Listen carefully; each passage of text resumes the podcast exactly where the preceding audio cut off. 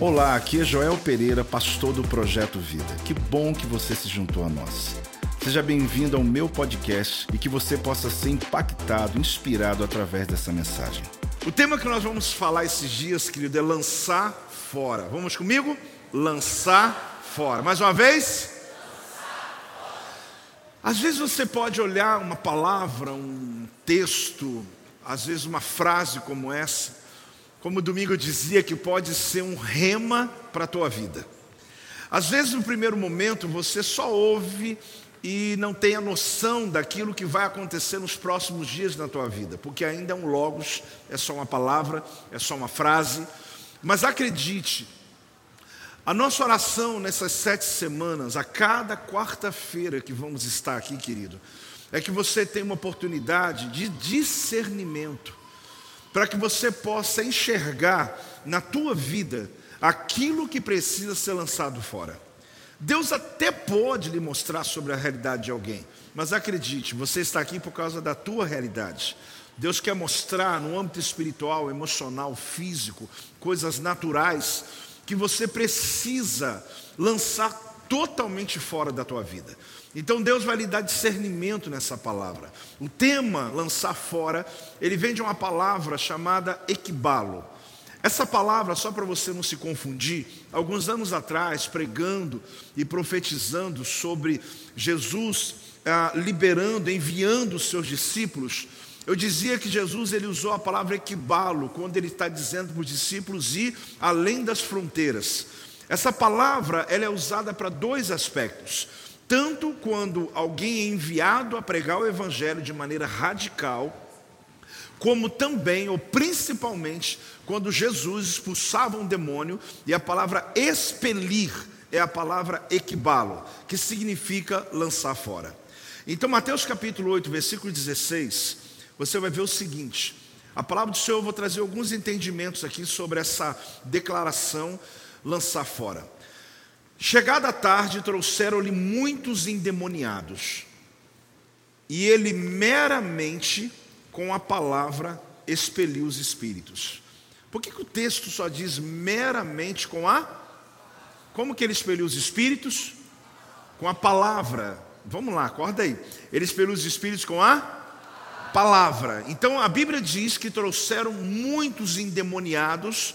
Você imagina como foi esse culto. Você imagina como foi esse ambiente. E a Bíblia diz que meramente, ou seja, com a palavra, ele continua pregando. Enquanto ele pregava, os espíritos saíram, ele expeliu Equibalo, lançou fora os demônios. Aí vem a segunda parte. E curou todos os que estavam doentes.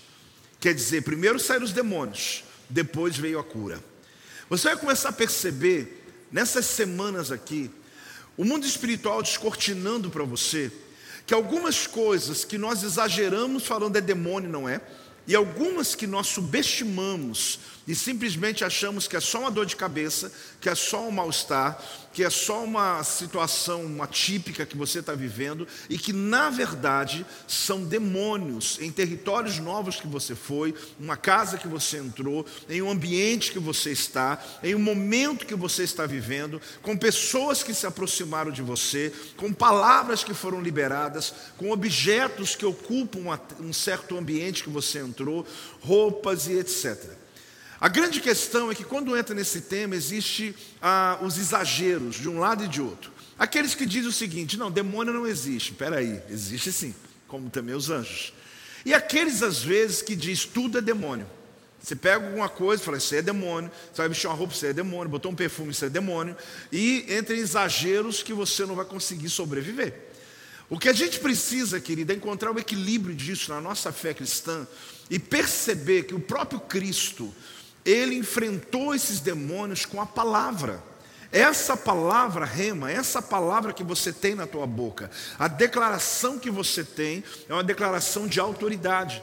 Então veja uma coisa: a nossa vida é como um território. Se você entender isso, já facilita muito, que foi conquistado por Jesus Cristo. Nós somos chamados de território do Senhor, propriedade exclusiva dele. Jesus conquistou esse território aqui. Qual território? Qual território? Isso aí, você. Ele conquistou esse território na cruz do Calvário. A partir, a partir do ato redentivo, nós tornamos o que? Propriedade exclusiva dele. Agora é interessante porque nossa jornada de vida, de fé, às vezes nós abrimos, ou às vezes chamamos brechas, concessões, a que esses demônios, espíritos malignos, eles conseguem brechas para poder ocupar a nossa vida. Ah, mas eu já aceitei Jesus como Senhor e Salvador da minha vida. Sim, mas deixou brecha, deixou legalidade, abriu uma porta de pecado. Então a gente chama de legalidade esse acesso que são concessões, que são brechas por causa do pecado, que são palavras, encantamento, obsessões, pactos, palavras malditas, objetos guardados, outras legalidades que nós permitimos que às vezes pela falta de conhecimento e pela falta de discernimento, espíritos malignos ocupem a nossa vida ou fica ao derredor, porque uma coisa é uma possessão, outra coisa é uma obsessão e outra coisa é uma depressão.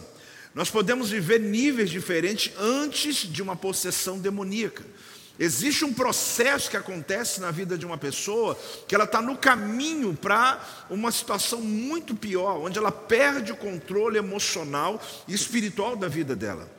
Eu acho que todos nós, em algum momento, nós já percebemos que somos muito atacados numa hora de uma realização que você tem, de uma oportunidade que você tem de uma porta que abriu e você está quase rompendo, e parece que é como um laço do passarinheiro, e quando você está dando o seu pulo para voar, a tua perna fica presa. É como se você tivesse assim, meu Deus, o que está acontecendo com a minha vida? Porque está tudo em ordem, tudo bem para que eu possa romper, está tudo bem para que aquela porta de emprego, aquela situação emocional, ou seja, o que você está buscando aconteça, mas parece que toda vez é como se o teu passado visitasse o teu presente e prendesse o teu futuro. É como se fosse um laço que prendesse a tua perna, que você deu um pulo e você ficou preso na perna. E você não entende por que a vida não rompe. Você não pode tomar atitude que tudo é demônio. Eu já lhe disse. Os extremos não funcionam. Ou não existe demônio, ou tudo é demônio. Você não pode entrar nessa noia.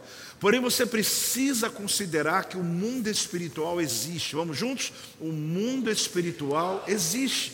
Então, a palavra que a gente vê aqui na palavra de Deus é a palavra expelir, a palavra equibalo. O sentido aqui diz respeito, olhe bem, quando uma nação é removida, não removia seus inimigos, a força além das fronteiras.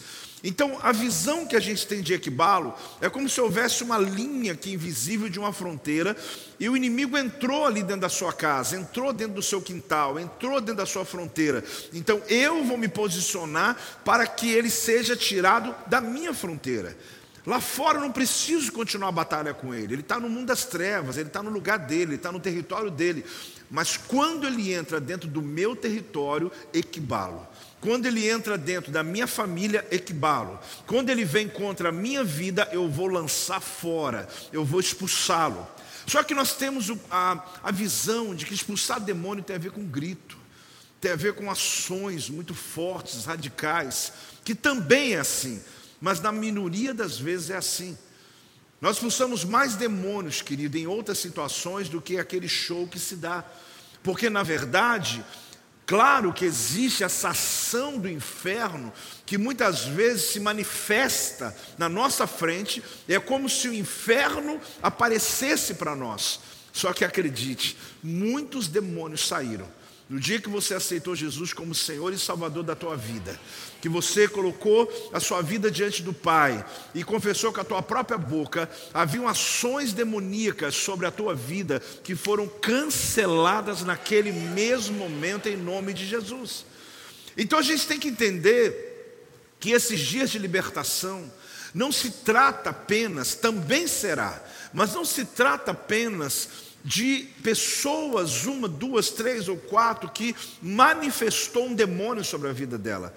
Mas você vai perceber mudanças em áreas da sua vida que talvez você até então não conseguia ainda ter vitória, mas esses dias, em nome de Jesus, nós, como igreja, vamos experimentar o equibalo, nós vamos experimentar o lançar fora. Se você tiver coração aberto, quebrantado, acredite, Deus vai te visitar com força. Pode glorificar aí, pode dar uma salva de palmas ao Senhor. Faz isso em nome de Jesus, em nome de Jesus. Então, entendimentos são sobre invasores, poceiros que estão expulsando expulsos para fora. O convite dessa campanha, dessa série, é que Deus ilumine a tua escuridão e traga revelação para que você saiba o que fazer. As primeiras experiências que eu tive, na verdade nós, né, eu e a apóstola, que nós tivemos na área de libertação, elas não foram muito agradáveis. Porque a nossa caminhada né, de fé, tanto a dela quanto a minha, a igreja que saímos, não era comum as pessoas ficarem demoniadas. Não era comum se falar sobre libertação. Mas falando por mim, eu não tinha qualquer experiência nessa área, a não ser muito de longe. Alguma coisa que já vi, alguma pessoa que gritou e alguém orava ali em nome de Jesus. Me formei numa faculdade teológica, nunca se falou sobre isso. Talvez um pouco ali das libertações que Jesus fez, mas nunca profundamente. Então, as primeiras experiências que eu tive nessa área, elas não foram muito agradáveis, porque nós chegamos no Mato Grosso como missionários. Eles nos chamavam de missionários, como até hoje, né? nós fomos visitar depois de alguns anos lá. Aí disseram, missionário Joel, missionária Silva chegou. Até a gente estranhou assim na, no nosso ouvido, né? Porque eles conheciam a como missionário. E eu me lembro que nós, chegando na cidade Barra do Bugles, que foi o primeiro ministério que nós tivemos, não só pela nossa idade, muito novo, recém-casado, mas com a formação de Bíblia, formação teológica, conhecimento, conhecimento da pregação, conhecimento da, da, do reino de Deus, dos atos, né, que a gente chama de atos pastorais. Só que a gente foi fazer um culto, ou pelo menos começou uma igreja, aonde há um mês atrás era um centro de umbanda. E agora estava escrito comunidade evangélica. A gente conseguiu limpar, arrumar e a gente começou a igreja nesse local. E eu me lembro que a primeira vez que eu fui pregar, fiz o louvor, peguei o meu violão, fiz o louvor, as pessoas foram chegando, a gente feliz, né? Só que a gente não descobriu no início que alguns estavam indo ainda para o centro de Macumba, eles não estavam ainda sabendo que era igreja. Então você imagina que zorra que era essa. Eu estou lá cantando, vamos adorar a Deus, aleluia. E eles lá também adorando o Deus deles, estão lá, né?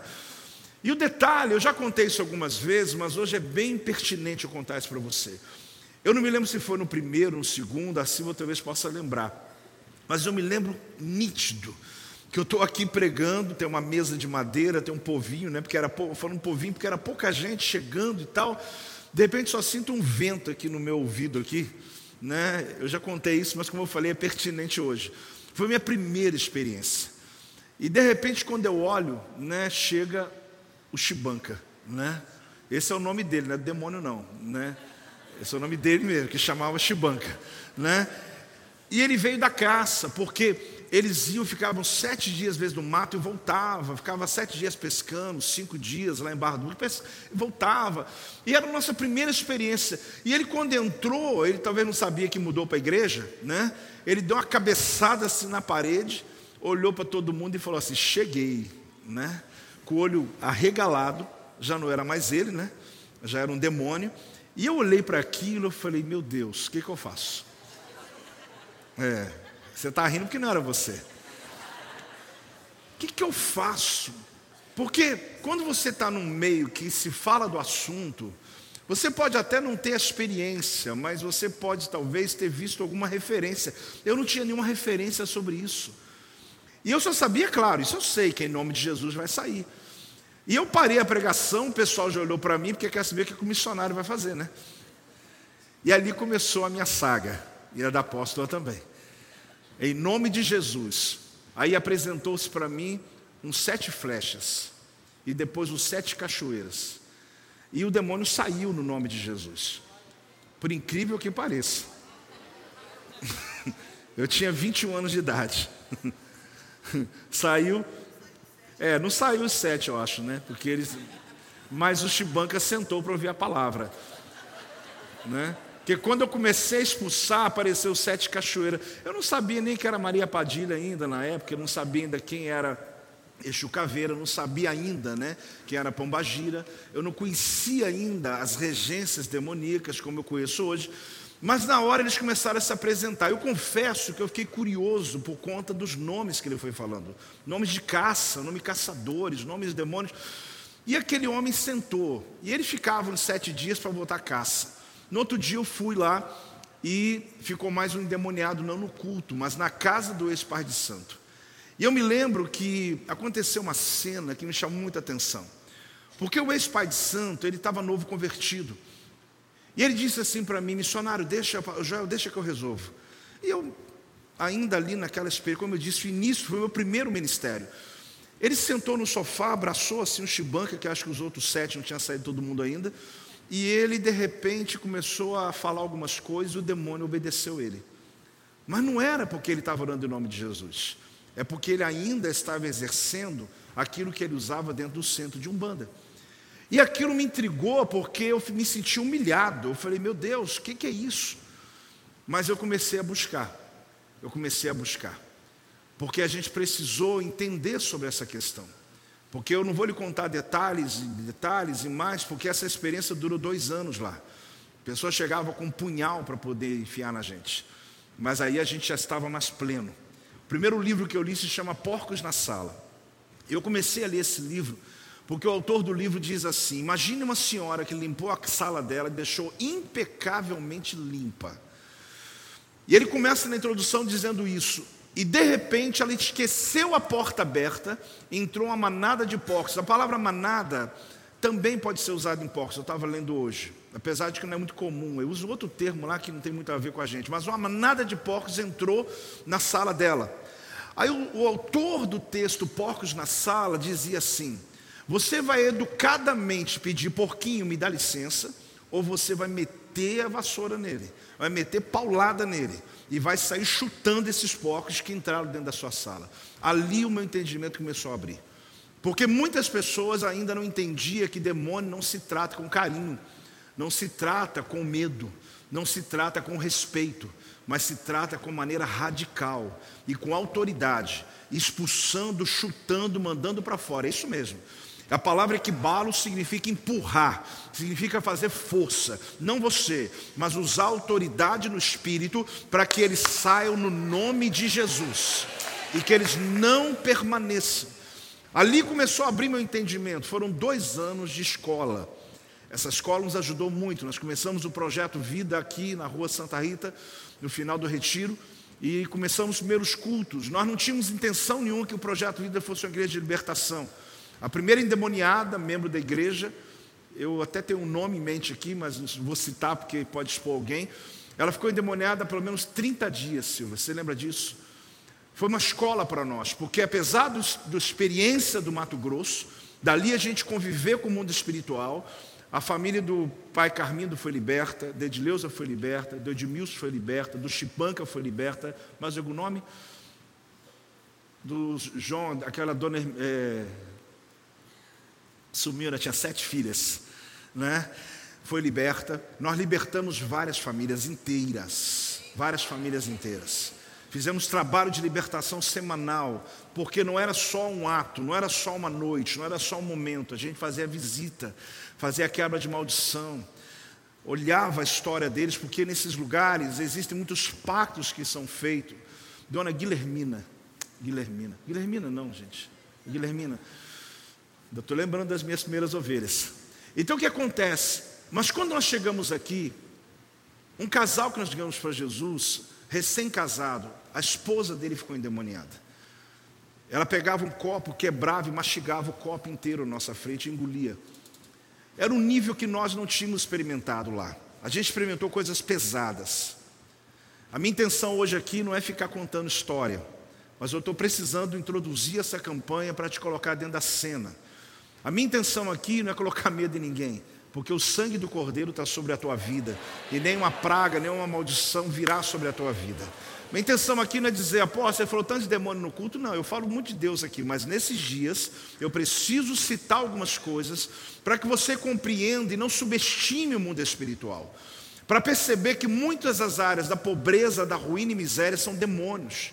Que muitas situações de ignorância, que você vê alguém que você está falando, falando, falando, tem um ano que está pregando para ela, ela não vem na igreja, mas não é só não vem na igreja, ela não quer, é como se tivesse um encantamento, é como se ela tivesse anestesiada, é demônio. São demônios que atuam e que eles têm as suas funções. Alguns deles eu não fiz questão de trazer hoje para não tornar nossa noite mística, mas sobre os principais demônios que atuam no mundo, as regências, né? Um deles, por exemplo, atua na oratória, dando capacidade à pessoa do debate.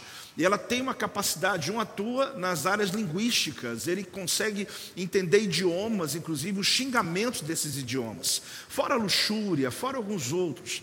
Então o que acontece? Os nomes mudam baseado no país que você mora, mas a regência é a mesma da palavra. Quem está aí, diga amém. Quando a gente lê sobre um demônio no Antigo Testamento, um Beuzebu, alguma coisa, um Astarote, um Moloque, alguma coisa, eles são os mesmos de hoje. Só que você vai chegar aqui no Brasil, é Zé Pilintra, é Maria Padilha, é Chucaveira, é Pombagira e tal, são nomes nacionais e que nós herdamos no sincretismo religioso da África e que você vai encontrar também alguns países africanos. Mas quando você chega em outros lugares, como o próprio Israel, que eu já discerni para vocês aqui, os sete demônios do Salmo 91, eles têm nomes em hebraico que são diferentes dos nossos. Mas não importa você, você não tem que saber o nome. Tem muitas pessoas que acham que a autoridade está nesse sentido. Não, você tem que conhecer a regência dele, porque a regência dele vai ser as mesmas.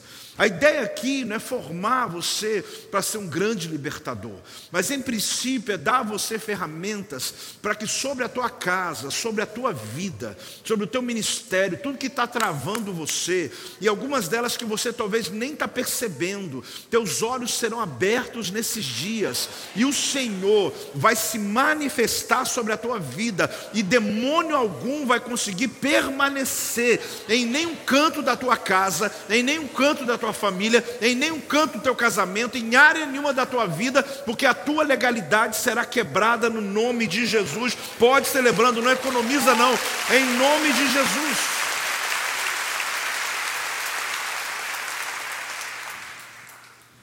Aí nós começamos a igreja e foi difícil, porque aquela moça, nós ficávamos às vezes horas e horas, até que um dia, eu não consigo discernir o dia, confesso que não. Porque a gente já estava tão exausto, tão exausto. Ela foi liberta. Ela foi com, dá um amém mesmo. Ela foi liberta completamente. Esse casal, inclusive, anos depois, eles vieram até a gente e eles se lembram de tudo. Eles se lembram da história, do tanto que eu e Silvia e aqueles que estavam conosco na época se desgastaram para que a gente pudesse discernir aquela situação, mas era um desafio. Porque isso mostrou para mim que você nunca vai saber tudo. Que o mundo espiritual, ele é um caminho ah, de descobertas que você precisa ter. O nosso ministério, meio da apóstola, não é o ministério da libertação. Eu digo isso porque a nossa especialidade da leitura, da busca diária, não está nisso. Porque quando o chamado da pessoa é esse, como eu tenho pastores do ministério aqui que têm esse chamado, eles se preparam para esse momento. Com os anos que eles foram nos vendo expulsar demônios, e algumas vezes no culto, muitas vezes até no culto de domingo, culto de quarta-feira, era outro modelo né, que a gente deixava fluir. Eles aprenderam a fazer aquilo que nós aprendemos lá. E graças a Deus hoje muitas pessoas são libertas em encontros, em eventos aqui, em lugares que você nem sabe que aconteceu, às vezes num culto, nós fazemos o projeto de terça-feira também, muitas pessoas são libertas e pode acreditar, muitas nem se manifestam, porque o poder de Deus vem e quebra ali em nome de Jesus. Tem gente que entrando no estacionamento é liberto, porque é um território do Senhor, entra aqui dentro é liberto, porque a glória de Deus está aqui. Então, essa, essa questão não seja tão místico, porque Deus ele faz como Ele quer. Não existe uma métrica de poder usado ou não baseado no barulho que o demônio faz. Até lhe digo ao contrário, porque teve uma época que atrapalhou tantos cultos que eu comecei a repreendê-los antes para não fazer barulho nos cultos, porque estava tornando algo que estava tomando mais atenção do que a glória de Deus. E fora que gera muita curiosidade sem um propósito. Pessoas que nem quer saber da libertação, mas quer ver a exposição de uma pessoa. Que às vezes está sendo humilhada por um demônio. Isso não é nada agradável, querido. Então, esses dias eu quero levar a você esse conhecimento. O que fazer quando encontramos uma infestação demoníaca na vida de alguém? O que, que você faz? Exerce autoridade sobre aquela pessoa e expulsa em nome de Jesus. Não tenha medo. Se você vê uma infestação de demônio, aposto, mas em que nível? O discernimento que você tiver. Como lhe disse, algumas vezes nem aparece no físico. Mas é perceptível quando você tem ah, o coração pronto, a sensibilidade de um ambiente. No tempo de Jesus, o povo em geral acreditava que os demônios povoavam firmemente as regiões mais baixas e densas do ar. E que esses demônios, eles eram a, a principal causa, olhe bem, da maioria dos desastres, sofrimentos que ocorriam nas pessoas. Então, na perspectiva do tempo que Jesus viveu, é exatamente a perspectiva que se tinha. Acreditava-se que os espíritos demoníacos entravam em contato com os seres humanos, principalmente por meio de práticas ocultas, como magia negra, feitiços, necromancia ou participação no paganismo, quando adora outros deuses, quando a pessoa se ajoelha diante de imagens, de escultura. Por quê? Porque aquela imagem não pode fazer nada, mas os demônios se escondem atrás das características delas. Pessoas que acreditam em milagres por uma imagem. Ah, mas ali chorou, tem lá uma lágrima, tem não sei o quê. O que, que ele está fazendo? Ele está se expondo a uma regência, porque aquela pessoa já morreu, não ressuscitou e não é um santo. Desculpe lhe dizer, mas não é. Ela não pode fazer nada por ninguém na terra. Só que alguém diz, mas eu senti algo. Claro que sentiu. Tem demônios escondidos atrás dessas imagens, que estão potencializando as rezas que as pessoas estão fazendo. E não só numa religião só, em todos os aspectos onde existe uma imagem de escultura, porque Deus diz: não adorarás a outros deuses. Não adore imagem de escultura, está na Bíblia, irmãos, isso. Mas algumas pessoas ainda insistem em manter dentro das suas casas alguns objetos, até dizendo: não, mas é, é por respeito aos meus pais, é por respeito à, à religião da minha família. Não tem respeito, querido, já te expliquei da introdução porcos na sala, não tem conversa, você manda para fora da tua casa. Quem está aí, diga amém, irmão. Não tem educação com eles, estou dizendo com pessoas, mas com esses objetos, com essas coisas, não existe negócio. Muitas pessoas abrem concessões. Vale ressaltar que o mundo em que Jesus viveu acreditava que geralmente é, que espíritos demoníacos eram as principais causas de doença mental e insanidade. Então, quando uma pessoa tinha uma doença mental, já dizia que era demônio no tempo de Jesus. Por isso, quando a Bíblia fala muitos demoniados, nem todos eram demoniados. Hoje que a gente conhece um pouco a ciência, você percebe que algumas pessoas que estavam ali era doença que ele tinha, independente de um demônio. Agora, o que acontece é que às vezes os demônios aproveitam uma fraqueza humana, uma enfermidade que causa baixa estima, que a pessoa por conta da enfermidade faz impactos, libera palavras, palavras de maldição, e ele simplesmente abre um portal para que demônios entrem. Olhe bem, uma enfermidade pode ser espiritual, mas uma enfermidade natural pode se tornar espiritual por abrir uma brecha e uma legalidade para que demônios possam entrar. O texto ele diz: com a palavra expeliu os espíritos e curou todos que estavam doentes. Você vê que a receita de Jesus é o que? A palavra. Qual a receita? Palavra. Com a palavra ele expulsava o demônio. Porque a gente quer às vezes uma receita como eu falo, como imposto a voz, será que tem a ver isso? Será que eu tenho, eu tenho que ter uma autoridade no reino espiritual? Se eu tiver uma voz forte, dizer saia em nome de Jesus? Não é. Se criou uma mística em volta disso, se criou um padrão atrás disso. Eu falo porque eu fui um pouco testemunha e até vítima. Vítima no sentido de querer também repetir padrões. Só que você descobre que a autoridade está no nome de Jesus. A autoridade está no sangue de Jesus. Quando eu falo em nome de Jesus, o mundo espiritual cai. Os demônios fogem, porque há poder no nome de Jesus. Então não tem a ver com a minha, minha performance de uma pessoa, mas tem a ver com a santidade, com a busca dele. A palavra aqui expelir é expulsar forçosamente. Sempre que você vê a palavra expelir, não tem educação. Então você tem que entender que nessas sete semanas você vai aprender e ter oportunidades de lançar fora coisas da tua vida que não dá para você ficar passando a mão na cabeça, ficar dizendo, não, mas eu estou com tanta pena. Deus mostrou que essa foto aqui de um morto que está ali em casa, não sei das quantas, desse pacto, dessa carta que eu escrevi, recebi lá não sei aonde, de uma carta na macumba, eu estou guardando ela, não tem conversa, você vai rasgar, vai queimar, vai abrir mão. Por quê? Porque existem coisas externas também, não é só externa, não, existem coisas emocionais que são ah, sentimentos, que são lembranças que a tua mente traz. E entenda, não é a mesma coisa para todos. Uma pessoa que foi usada por uma pombagira há muito tempo, até um perfume que ela usava na época pode conectá-la com o passado. Mas pode não conectar uma outra pessoa que nunca teve essa experiência. Quem está entendendo, diga amém. Por quê? Porque aquilo mexe com os sentidos dela, e aquilo move no emocional dela, e aquilo traz uma brecha e lembranças da mente que vão abrir novamente um portal que já foi fechado há muito tempo. Então a ideia desses dias, querido, é fechar toda a ponte com o teu passado. É você fechar, quebrar essas pontes, é fechar essas portas, porque algumas pessoas, toda vez que eu falo algumas, não é julgamento, é para ajudar a gente a entender no geral.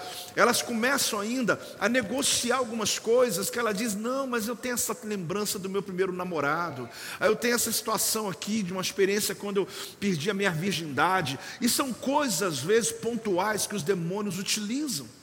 É claro que eu não vou aqui entrar em todos os níveis de brecha, porque existem tantas situações hoje, práticas, que Satanás utiliza para poder entrar dentro da sua casa, que você ficaria desesperado. O que você precisa saber é o antídoto. Antídoto para qualquer uma dessas ações é a tua vida com Deus, é a tua declaração, é a demarcação do território da tua casa, é a demarcação do território da tua família, é a declaração que você faz em nome de Jesus. Em nome de Jesus, a minha casa pertence ao Senhor, minha família, meus filhos. Não adianta se andar em volta da minha casa, Satanás, porque aqui você não vai entrar, porque a marca do cordeiro está sobre a minha casa. Em nome de Jesus. Em nome de Jesus. Olha que interessante, Atos capítulo 19, versículo 18. Muitos dos que creram vieram confessando e denunciando publicamente. Olha bem, esses novos convertidos fizeram o que primeiro? Confessaram. Depois denunciaram publicamente o que? As suas próprias obras. Você vê que eles estão testemunhando daquilo que eles eram. Aí diz o seguinte: também muitos dos que haviam praticado artes mágicas, reunindo seus livros, os queimaram diante de todos. Calculados os seus preços, achou-se que montavam 50 mil denários. Assim a palavra do Senhor crescia e prevalecia poderosamente. Você vê que tudo inicia e termina a palavra, é na palavra. Os demônios saem, a palavra do Senhor prevalece. A palavra do Senhor prevalece, os demônios saem. Você precisa compreender, querido, que a prática da palavra lida e da palavra rema liberada, ela dá poder a você sobre o mundo espiritual. Não é questão de quantos anos você é crente, é questão do quanto você crê naquilo que Deus colocou na tua boca. Então, usar a palavra, você percebe aqui o seguinte: os demônios também eram considerados a principal força por trás do ocultismo, da feitiçaria, da bruxaria e do paganismo. Todas as religiões, querido, que não proclama Jesus como único suficiente Salvador, os demônios se escondem atrás delas. Todas. Todas, sem exceção. Uma das áreas que eu me especializei quando estudava, e por um tempo depois a gente estudava, era sobre seitas heresias. A gente tem uma tendência de achar que algumas delas têm uma curva tão pequena, é tão parecido com a gente, que parece até que é crente. Não. Usa a mesma Bíblia, mas muda textos. Usa a mesma Bíblia, mas não aceita o Espírito Santo como pessoa, chama ele de força. Lê a mesma Bíblia, mas diz que Jesus é uma criação de Deus. Aí você vai para o budismo, vai ter lá suas ações do mesmo jeito. Você vai lá para o Hare Krishna, as seitas orientais. Você vai passeando pelo sincretismo que a gente vive no Brasil. Eu não estou sendo pessoal com pessoas aqui, né? Pessoal com pessoas. Eu estou sendo aqui claro em relação às regências que há nesses, nessas ações ah, demoníacas. Todas elas, elas são visitadas, elas são revestidas por demônios. Já lhe disse, aquela imagem que alguém se ajoelha na frente dela tem um demônio por trás dela. Por quê? Porque Satanás, o desejo dele é ser adorado. É por isso que ele foi expulso do céu. Então, quando um ser se ajoelha diante de uma imagem de pedra, com o um nome lá, não sei das quantas, de um santo qualquer, tem um demônio ali recebendo toda a oração e talvez tentando intervir naquela questão. Só que a diferença é que Satanás não pode. E quando faz, tem que ser troca. Jesus faz e não troca. Ele só lhe dá pela graça. Quando uma pessoa alcança uma dádiva diante de uma situação dessa, vai custar caro. Pessoas fazem pactos, fazem alianças com o inferno, elas às vezes até têm um certo, eh, uma situação promissora por um tempo, mas de repente uma tragédia familiar é o pacto que foi feito, aquele demônio levou levou o primogênito, levou alguma coisa, vai, não tem jeito. Nunca vai ser de graça. Só que as pessoas, porque o diabo cegou o entendimento das pessoas. É como se elas estivessem tão encantadas que elas estão vendo, mas não estão conseguindo perceber. Que a Bíblia diz que ele será igual à imagem que ele adora. Tem olho, mas não vê, tem boca, mas não fala, tem ouvido, mas não ouve. A pessoa fica igual à imagem que ele adora. Ele também fica tapado naquilo, ele não consegue discernir as coisas. Por isso ali tem um demônio. Às vezes você está evangelizando alguém, você tem que orar para que o Senhor quebre e tire as escamas dos olhos dele, porque de repente uma palavra simples ele vai ser salvo. Não é porque está levando no culto poderoso, não, é porque pode levar dez anos ele não se converte. Por quê? Porque ele está completamente encantado por aquilo que ele crê, por aquilo que ele acredita. Então a remoção da prática, ou seja, as pessoas que iam se convertendo, os novos convertidos na igreja primitiva, eles queimavam os seus livros. Só que livro não era livro de capa dura igual você tem, eram rolos e pergaminhos escritos à mão. Quem era dono de um livro era dono de uma, de uma preciosidade. Livro é caro, porque cada livro é um rolo de pergaminho escrito à mão por uma pessoa. Então, se eu tenho um livro inteiro, um pergaminhos de um livro inteiro, eu tenho ali uma riqueza na minha mão. Só que havia muito já na prática esotérica, da bruxaria, da feitiçaria, do satanismo, que essas pessoas que começaram a aceitar Jesus como Senhor e Salvador, a Bíblia diz que publicamente, elas não fizeram escondido no quintal, não fizeram dentro do quarto, a Bíblia diz que elas começaram a trazer em praça pública os rolos daqueles livros que tinham as práticas demoníacas e queimavam publicamente e contavam as obras de feitiçaria do passado deles, dizendo, porque queimar ali no, no grego é queimar totalmente, eles estão dizendo, eu nunca mais vou voltar, eu nunca mais vou permitir que esse passado que eu estou queimando aqui possa interferir no meu futuro. Por isso, as pessoas novas convertidas, elas tinham no coração um desejo: se eu me convertir, eu tenho que fazer uma limpeza na minha casa. Seja de roupa, seja de livros, seja de objeto, seja tudo que o Espírito Santo me incomodar, e eu vou queimar tudo isso. Aí diz assim, mas apóstolo, por que, que a gente não faz isso? Claro que fazemos, e já fizemos muito, e muitas fogueiras. Com o tempo a gente parou de fazer ela publicamente, mas fizemos e muitas fogueiras, de muitos livros, de muitas imagens. Eu me lembro um dia, a gente estava ainda na rua Santa Rita, na garagem, e a gente estava expulsando o demônio, me lembrei agora desse caso, Silvia. E aquele demônio também não saía. E para mim isso é uma coisa, uma incógnita, porque tem que sair no nome de Jesus. E não saía, e não saía. Eu parei um pouco, deixei os irmãos orando, e eu fui para um lado, e o Senhor me deu um discernimento, que havia uma, havia uma conexão daquela mulher com um pacto que a família fez com o santo da família, que era um determinado nome lá que já vinha do avô, pai, das famílias, ela carregou para dentro da casa dela. E o Senhor mandou alguém lá na casa dela. Eu falei, eu falei para um obreiro nosso, falei, vai na casa, chega lá, pega. Quando nós trouxemos e quebrou na frente dela, o demônio gritava, urrava, e foi questão de segundo, ele saiu no nome de Jesus. Por quê? Porque ele se fortalecia na idolatria. A gente mandava ele embora aqui, ele fugia para a casa dela. Quando a gente dava as costas, ele voltava para ela. Ele não saía totalmente da família, porque ele tinha uma legalidade familiar que estava conectando filhos, conectando outras pessoas, então ele podia entrar com legalidade. Então a gente dizia, ela está liberta. Só que daqui a pouco ela estava endemoniada de novo. Ele dizia, mas onde que ele está se escondendo? Quando a gente quebrou, ela foi completamente liberta. Então existem várias experiências que nós vivemos que você não pode ouvir aqui dizer, então apóstolo, é assim, não é só assim, é assim também. São dezenas de possibilidades quando se trabalha na libertação e que o Senhor, o Espírito Santo, discerne para você. Existem coisas que podem não fazer sentido, mas na dúvida, libera aquele treco da tua vida.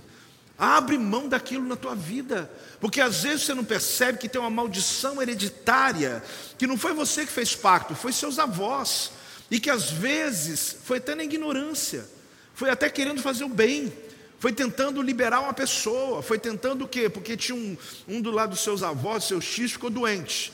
E eles fizeram um, um, um, pacto.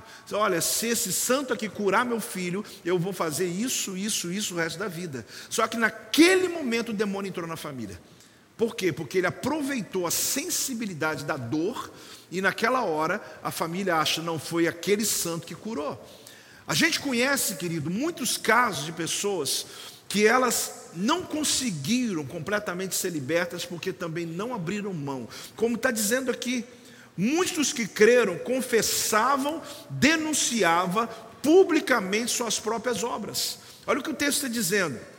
Pública. A palavra aqui, obra, é praxis, significa artes mágicas, encantamentos, feitiços ou qualquer item ou atividade relacionada com bruxaria ou feitiçaria. Os que praticaram artes mágicas, reunindo os seus livros, o queimaram diante de todos. A palavra aqui original se refere a tudo que está ligado à prática da feitiçaria e à bruxaria. Já te falei que o Biblos se refere a pergaminhos escrito à mão. E eles queimaram algo que tinha um valor infinito, um valor grande. Podia se pegar aqueles livros e dizer, podia vender e arrumar um dinheiro para construir a igreja, mas não, esse tipo de oferta não é bem-vindo. Tem que queimar. Existem coisas que pode ter valor financeiro, mas não pode ser utilizado. Por quê? Porque aquilo tem pacto, existem legalidades. Você sabe, querido, que quando Naamã foi curado, quem foi curado? Ele trouxe do país deles vestes, ele trouxe dinheiro, ele trouxe ouro, ele trouxe várias coisas. Quando ele foi oferecer o que ele trouxe para Eliseu, o profeta, o profeta disse: Eu não quero. Por que, que ele não queria? Você vai descobrir. Eliseu tinha um discernimento. Ele podia muito bem dizer: entrega, é uma oferta. Porque oferta é uma coisa bíblica. Alguém está grato entregando uma oferta porque foi curado. Só que ele não aceitou a oferta de Naamã. Passou alguns, algum momento, o servo de, de, de Eliseu, Geazi, ele vai atrás de Namã e conta uma história mentirosa, dizendo: Não, Eliseu não quis, mas chegou agora alguns visitantes lá, eu vim pegar. Quando Namã pegou as coisas e colocou na mão de Geazi, ele ficou leproso na hora. Por quê? Porque tudo que ele trazia tinha uma regência do país dele. A lepra que estava nele, olha bem, estava ligada a uma regência espiritual do país dele. Ele trouxe dinheiro, trouxe prata, trouxe tudo. Ele foi curado no Rio Jordão. Ele está indo embora levando terra de Israel. Parece estranho esses conceitos. Ele está mudando o mundo espiritual. Ele diz: Eu vou levar uma terra daqui. Quem se lembra disso? Quem já me ouviu pregar sobre isso? E ele está levando a terra. Só que um ganancioso falou: Não, eu quero esse dinheiro para mim. E veio o dinheiro e veio a lepra. porque estava comprometido aquele dinheiro, tudo aquilo no mundo espiritual. Você percebe como que existe uma questão complexa? Aí você diz, então apóstolo, eu vou pegar o dinheiro e vou queimar porque ele está comprometido. Não é isso que eu estou ensinando. Que eu estou lhe ensinando é que você vai receber discernimento aqui. Que existem coisas simples. Eu quero exagerar. Às vezes uma caneta que você ganhou, uma coisa que você que você nunca percebeu, você vai perceber. Deus vai abrir os teus olhos espirituais. Às vezes uma pessoa que você está tá junto, alguém que, que infelizmente, enquanto você está buscando a Deus, ele está buscando demônios. Às vezes você está numa empresa, a empresa está lá, não vai, não vai, você está ali pagando um preço, só que tem outro lá que está todo dia na macumba, tentando buscar alguma coisa. Deus vai te trazer discernimento. A tua luta não é contra ela, a tua luta não é contra a pessoa. Não fique com raiva de pessoas, pelo amor de Deus. Ame as pessoas, mas não brinque com demônios, porque eles têm que ser expulsos. Não tem aí educação com os demônios. Com a pessoa tem educação, mas com os demônios não. Eles não são bem-vindos lá na tua empresa, eles não são bem-vindos na sua casa, eles não são bem-vindos no seu casamento, não são bem-vindos em área nenhuma da tua vida. Agora, a Bíblia fala o quê? Que a declaração pública era que estavam removendo permanentemente aqueles objetos e toda a regência que havia. Eles estavam no original aqui chutando o mal para fora do meio, publicamente, para que nunca mais pudesse voltar ou retornar a qualquer atividade do passado. Algumas pessoas se convertem, mas elas não se expõem ao discipulado e se tornam crentes religiosos com algumas práticas misturadas, e que fica dúvida por que, que a fé cristã dele não lhe dá o resultado pleno. Por quê? Porque a minha conversão, querido, é inquestionável. Você vem como você está, na condição que você está, você aceitou Jesus ali, ninguém vai te questionar nada na tua vida, porque você está salvo por causa da graça de Jesus. Pode ser alguém que cometeu um crime terrível, mas ele confessou Jesus aqui, ele está salvo. Você pode até achar uma incoerência, mas ele está salvo. Agora, o que vai dar a você autoridade é o processo, é o discipulado, querido, é o ensino da palavra. Jesus expulsava demônio usando a palavra. O diabo veio contra ele, estava jejuando 40 dias, e o diabo falou: transforma essa pedra em pão. Jesus estava com fome. Jesus falou: não só de pão viverá o homem, mas de toda a palavra que procede da boca de Deus. Ali ele mostrou para mim e para você que quando eu leio a palavra, eu consigo romper com essa ação demoníaca. Neusitioca, uma das pessoas que me influenciou demais, porque os grandes influenciadores que nós vivemos foram Valnice Milhomes, Deus de Tioca, Carlos Anaconde, Peter Wagner. Peter Wagner já não está mais vivo, Deus de Tioca hoje está muito doente, mas são verdadeiros guerreiros. E alguns que não vêm à mente, ao Mar Cabreira, são pessoas que na época a gente lia sobre eles, a gente lia suas histórias. A Deus de Tioca um dia ela estava ministrando, eu estava nesse culto, e ela disse que ela não conseguia discernir um demônio que estava atuando numa casa. Expulsava o nome de Jesus, o demônio voltava, ela contando. E um belo dia, Deus trouxe um discernimento, estranho, hein? De andar a casa inteira batendo palma. Batendo palma. Eu lembro direitinho ela falando isso. E começou a bater palma. E ela foi, Deus mandou, ela fez. E ela disse quando ela começou a bater palma em toda a casa, nos perímetros da casa, apóstolo, bater palma minha casa inteira hoje. Não precisa. Já lhe disse. Esse assunto é um assunto que ele tem experiência bíblica o tempo todo. Eu quero que você retenha a Bíblia e se inspire nas experiências. E sabe o que aconteceu? Aquele demônio familiar naquela casa que não tinha os filhos, atingia a casa inteira, nunca mais voltou, batendo palma. Porque Deus trouxe o que? Um discernimento. Alguma ligação que pudesse ser quebrada daquela forma. Então é uma questão muito, até interessante, quando você começa a mergulhar nesse universo. A palavra do Senhor diz aqui em Atos que ela crescia e prevalecia. O que eu e você temos que entender é o seguinte: qual o projeto principal de uma série dessa? Que a palavra de Deus prevaleça. Porque se você entra em um ambiente de libertação, só pela libertação, por exemplo, apóstolo, a igreja, tem uma igreja ali de libertação. Não, toda igreja é de libertação. Só que o fato é que dentro de uma igreja você tem ministérios de cura interior, de libertação, de quebra de maldição, com criança, com jovens, aconselhamento é, para casais e etc, etc. Se eu faço uma igreja só de libertação, você não aguenta, porque você não precisa só de libertação. Quem está entendendo, querido? É maravilhoso o primeiro instante, mas você precisa de uma continuidade que fortaleça as suas bases. Porque senão você vai ser liberto e os demônios vão voltar pior. Que a Bíblia diz que eles voltam sete vezes pior do que o primeiro estágio. Por quê? Porque não foi preenchido aquele espaço.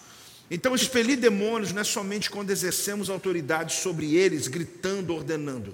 Mas acredite, parte do expelir demônios também está em remover qualquer coisa associada de artes mágicas, encantamentos e feitiços na tua vida, seja físico, seja emocional, quando já lhe disse, pessoas que ainda estão presentes na tua vida, que você está amarrado, está encantado, está preso emocionalmente a pessoas, nesses dias você vai ser liberto no nome de Jesus. Às vezes, uma paixão que não foi resolvida, um encantamento que você não consegue se livrar. Você quer ser fiel ao teu casamento, você quer ser fiel à sua esposa, ao teu marido, e você está debaixo de um espírito de encantamento, vai ser quebrado no nome de Jesus. Porque quem olha de longe não entende, fala, meu Deus, como aquela pessoa está vivendo isso? Não é julgamento, mas é por quê? Porque ela está encantada, ela está envolvida, foram feitos pactos, ela estava fraca, ela não está firme espiritualmente, e os demônios foram aproveitar a carência, o ambiente, a levou, e essa pessoa perde dinheiro, perde a moral, perde a vida, perde tudo, perde tudo, por conta de um espírito de encantamento. Então você vai perceber que a prática que a igreja primitiva tinha era tão consolidada que eles pegavam estátuas pagãs e destruíam. Tudo que estava envolvido nessa prática religiosa. Então, qual o propósito? Queime todas as pontes para o passado, decida andar por novos caminhos. Vamos falar juntos? Um, dois, três. Queime todas as pontes para o passado, decida andar por novos caminhos. Hoje eu apresentei a você uma base, porque nós temos tempo para aprofundar, uma base que dá a você a oportunidade de dizer: peraí, eu entendi, eu posso continuar essa série, eu posso continuar esses dias, eu quero descobrir um pouco mais. Mas essa base é fundamental porque em Efésios 6,12, olha o que diz a palavra do Senhor. Porque a nossa luta não é contra o sangue e a carne, e se encontra os principados e as potestades, contra os dominadores desse mundo tenebroso, contra as forças espirituais do mal nas regiões celestes. Caminhando ao final, preste atenção. O propósito qual é? Feche as portas de acesso. Fala comigo. Feche. Mais uma vez. Não adianta você ser liberto se você manter a porta aberta. Não adianta. Os porcos voltam e voltam mais ferozes do que a primeira vez. Não adianta você entrar e pedir para alguém orar por você e te ajudar, e quando a vida melhora, tu volta para o teu passado como era. Eu te garanto que não adianta. Até te aconselho a nem ser liberto, porque vai ser pior depois. Estou falando sério. A pessoa vem para a igreja, pede ajuda para nós, a gente faz um projeto com ela de libertação, quebra de maldição, a vida dela está linda, está ótima. Aí ela fala: agora eu posso voltar para o meu passado. Só que ela não está entendendo. Porque o que está esperando ela agora é muito mais feroz. Porque Satanás, o demônio saiu e foi para os lugares áridos, querendo encontrar outro que pudesse entrar. Só que quando você volta para o mesmo lugar, eles não vêm como vieram, vêm sete vezes piores. E aí é onde a gente fica nesse ciclo, nesse looping, com algumas ovelhas nossas por anos, que chega aqui depois de um tempo, está completamente desfigurado. Os pastores sabem o que eu estou falando. O indivíduo está querendo morrer, tirar a própria vida. Só que são pessoas que já andaram próximo de Deus. Não brinque com o mundo espiritual, querido. Eu não quero te colocar medo, mas também. Se te ajudar, eu coloco. Não brinca com esse negócio. Não, porque às vezes a gente acha que é uma linha tênue. Ah, mas não tem nada a ver. Ah, mas isso é coisa do apóstolo. Eu não vejo desse jeito. A Bíblia pode ser interpretada. Irmãos, até nisso tem demônio. É o poder da oratória. Ele dá à pessoa a forma dele ficar argumentando, ele ficar argumentando, ele ficar tentando. Ao invés de ele obedecer, sair disso tudo, largar e seguir. Então aqui diz o seguinte: nós já terminamos com esse entendimento. No topo da lista, principados. Qual é o topo da lista? Você não está aí, vamos lá. Topo da lista, quem está lá? Principados. Essa palavra, ela descreve indivíduos que possuem a posição mais elevada, imponente, de categoria de autoridade. O que Paulo está dizendo aqui, que são poderosos seres malignos, que mantiveram suas posições imponentes de poder e autoridade desses tempos, desde os tempos antigos. O principado é esse, é o topo da lista. É o mundo espiritual invertido. Serafins, querubins, arcanjos, anjos. A terça parte do inferno, do, do céu, foi expulsa para a terra. Então eles mantiveram uma hierarquia de comando, como um exército muito bem treinado. Então, nós podemos entender desde a queda de Lúcifer, ou seja, eles estão ali presente na terra desse tempo. O segundo grupo, que são seres malignos que chama de potestades. Quais são? Autoridade delegada. Olhe bem o que significa esses, esses caras aí. Espíritos demoníacos que receberam autoridade delegada de Satanás para realizar todo tipo de mal de qualquer maneira que eles desejarem fazê-lo. Esses demônios aqui, eles são aqueles que estragam mesmo. É aqueles que vêm para quebrar com tudo. É aqueles que entram para destruir, para matar, para roubar e para destruir. Nas, seguindo ordem descendente, nós temos o terceiro nível, chamado dominadores desse mundo tenebroso. É uma força bruta, que foi subordinada e colocada em algum tipo de ordem. A palavra grega cosmocrateros, ela é usada para retratar campo de treinamento militar. O terceiro nível é como se demônios treinados para matar. Eles são treinados e eles são como a força militar. É como se, comparado aos rapazes treinados, era como a força bruta, quando chega a um campo de treinamento, mas depois de treinado, eles são convertidos a um exército organizado e disciplinado. Então, aqui, olha, esse terceiro nível, Satanás lida com espíritos demoníacos como se fossem soldados.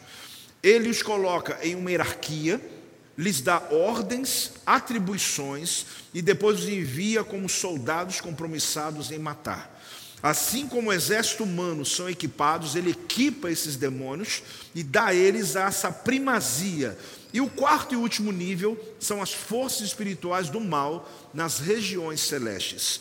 Esses espíritos malignos são enviados para afligir a humanidade são os demônios que a gente mais encontra quando uma pessoa é possuída. Eu já lhe disse, depende do país que você está, ele tem um nome diferente, porque ele tem a ver com aquela cultura, com aquela contracultura, com a, com a o misticismo daquele país, mas ele é o mesmo demônio do Antigo Testamento, é o mesmo demônio caído, porque o que importa não é se ele chama tal nome, o que importa é a regência que ele trabalha. Se ele causa alcoolismo aqui hoje, ele já causava alcoolismo lá em Roma. Se é uma pombagira que, que vem seduzindo, já fazia isso lá no templo das deusas que seduziam. Por quê? Porque já são demônios que são milenares. Eles não são onipresentes, eles não são onipotentes, eles não são oniscientes. Eles não sabem o que você pensa, eles não sabem onde você está, eles não têm. Por isso que eles são extremamente treinados e organizados.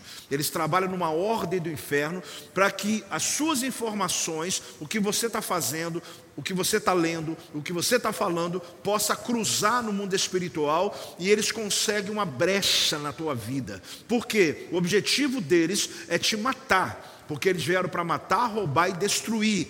Mas aí que eu quero dizer uma coisa para você: o que falta para a gente é ordem e disciplina. O que, que falta para nós?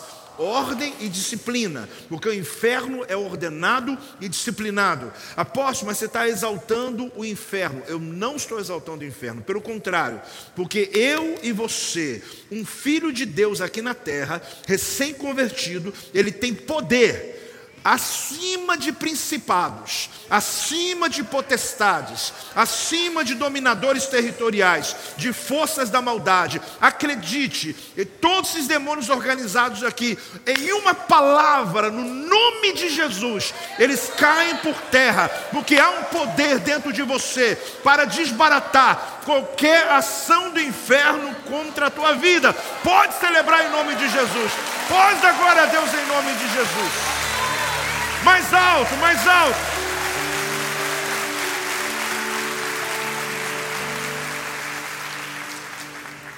Fique de pé. O que você e eu precisamos? Ordem e disciplina. Precisamos de quê? Porque o poder nós já temos. Os demônios têm que se esforçar em um treinamento exaustivo. Por quê? Porque eles são milenares. Eles têm missões para cumprir. Eles têm territórios para alcançar. Eles chegam numa cidade, eles são distribuídos em bairros, cidade, bairros, ruas, famílias. Eles são em milhares, milhões, então eles se distribuem.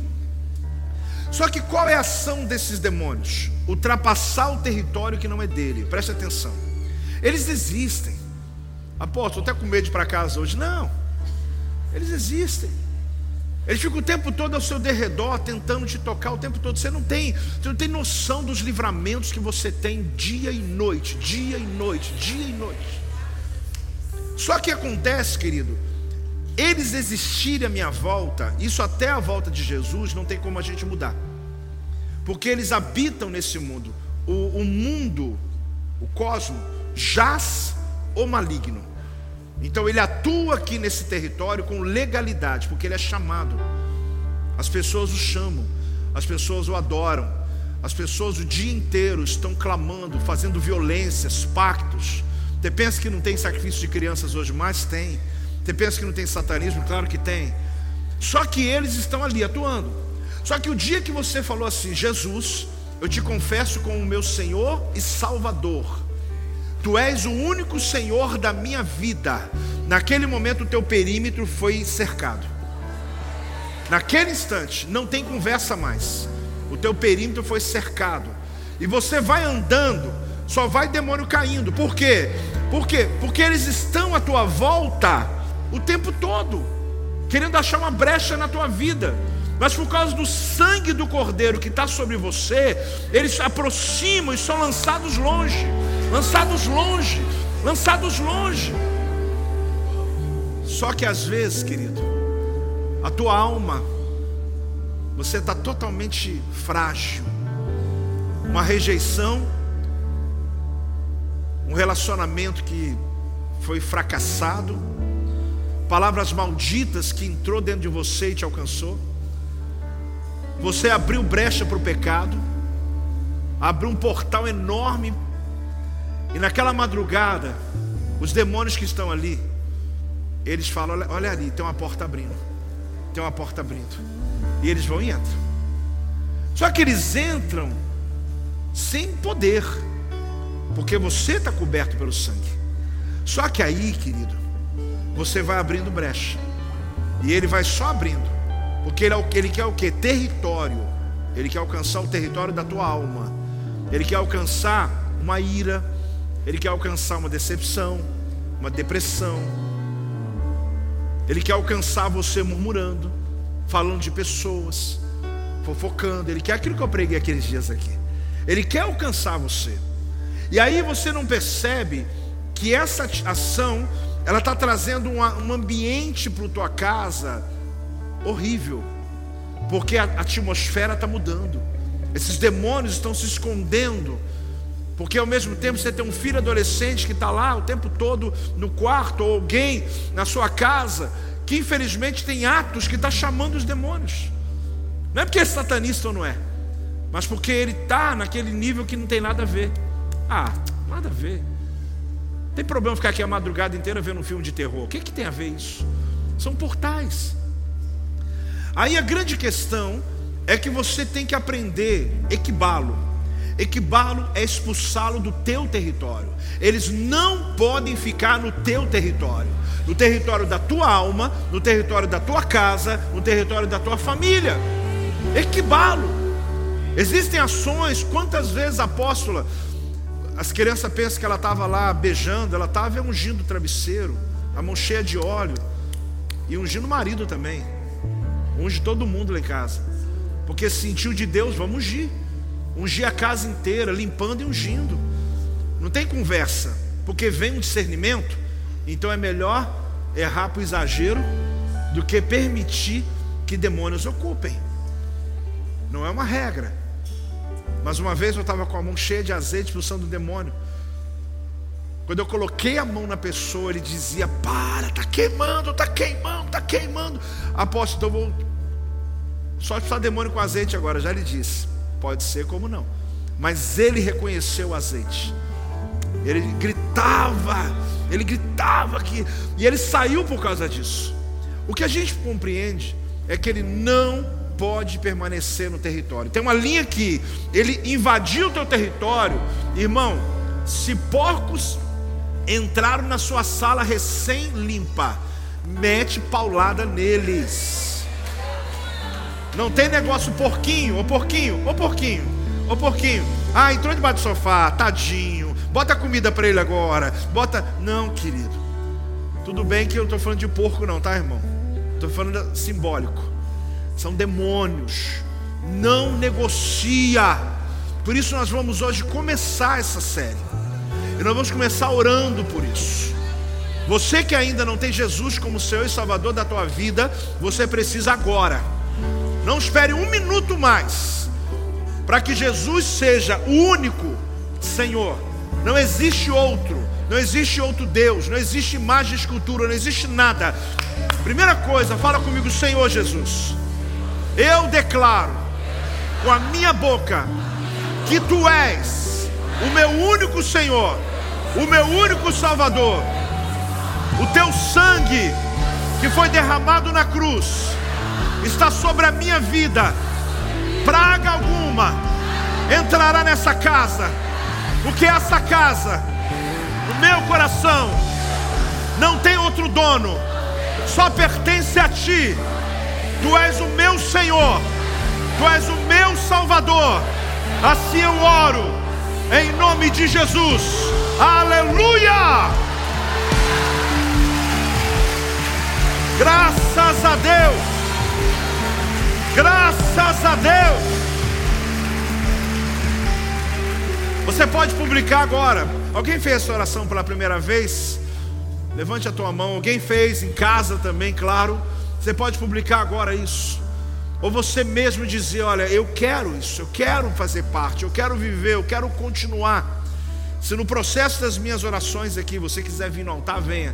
Mas o que eu quero que você compreenda, querido, essa oração inicial, essa determina tudo que vem depois. Tudo que vai acontecer na tua vida é após essa oração. Não adianta você dizer assim, apóstolo, eu não sei se Jesus voltar hoje, se eu vou ser salvo. Se você tem essa dúvida, querido, é porque você precisa orar e dizer: Eu fui salvo pela graça, pela graça do Senhor. Agora, em segundo nível, brechas que nós deixamos na vida, nós não vamos resolver tudo hoje, mas eu quero jogar uma semente no teu coração. Nessas sete semanas, existem vícios que você não se libertou ainda, encantamento, ligação de alma com pessoas, seja do passado, seja agora do teu presente. Pessoas que você sabe que estão ligadas às religiões e de alguma maneira foram padrinhos de seus filhos, eles se envolveram na sua casa, de alguma maneira deram presentes para você. Eu já lhe falei, não brigue com pessoas, não tenha problema com pessoas, mas não brigue com os demônios. Nós vamos orar para quê? Para Deus dar discernimento para você. Porque às vezes é um perfume guardado mas que tem um link, tem uma conexão no mundo espiritual. Apóstolo, mas eu vou jogar tudo fora. Você, já, você não sabe de coisas que eu já vi jogar fora, querido. Perde o valor na hora. Porque se tem discernimento, abre mão. Abre mão. Essas sete semanas a gente não vai deixar você aqui na ignorância. Abre mão. Vai ter uma noite específica sobre esse tema. Hoje é só abrir teu coração, teu entendimento. Mas em nome de Jesus, mantenha a mão levantada, Pai, dá um discernimento sobre espírito de encantamento, ligação de alma, pessoas, ó Deus, que trouxeram espíritos malignos para dentro da nossa casa. Pessoas, ó Deus, que de alguma maneira hoje estão ligadas espiritualmente conosco, dar um discernimento, roupas, perfumes, coisas, objetos, obras de idolatria, retratos, cartas, coisas antigas, coisas novas, presentes. Pai, em nome de Jesus, lares aqui que tem demônios escondidos dentro do guarda-roupa, eu agora repreendo, porque essa legalidade vai ser encontrada e quebrada em nome de Jesus. Pai, eu declaro agora, em nome de Jesus, quebrada toda ação de maldição, palavras malditas. Hoje nós começamos, ó Deus, declarando que nessas sete semanas o Senhor vai passar vassoura de fogo aqui neste lugar, vai varrer essa igreja, vai varrer nossa casa, vai varrer nossa família, vai passar vassoura de fogo, em nome de Jesus. Demônios não vão suportar a presença de Jesus sobre a nossa vida, meu Pai, meu Pai. Traz discernimento de objetos, traz discernimento, ó Deus de ligações de alma. Traz, ó Deus, ilumina, ilumina o entendimento. Pai, nós consagramos essa série, consagramos essa campanha ao Senhor, e estamos aqui de coração aberto para ouvir a tua voz, para sermos libertos, porque nós queremos sair daqui, desses dias, prontos para poder viver as experiências mais extraordinárias que o Senhor tem preparado para nós, em nome de Jesus. Aleluia. Glória a Deus. Este é o meu podcast. Você pode acompanhar meus conteúdos diários no Telegram e as mensagens completas no meu canal do YouTube. Não se esqueça de me seguir no Instagram. Compartilhe essa mensagem com outras pessoas e lembre-se: quem se adianta, governa.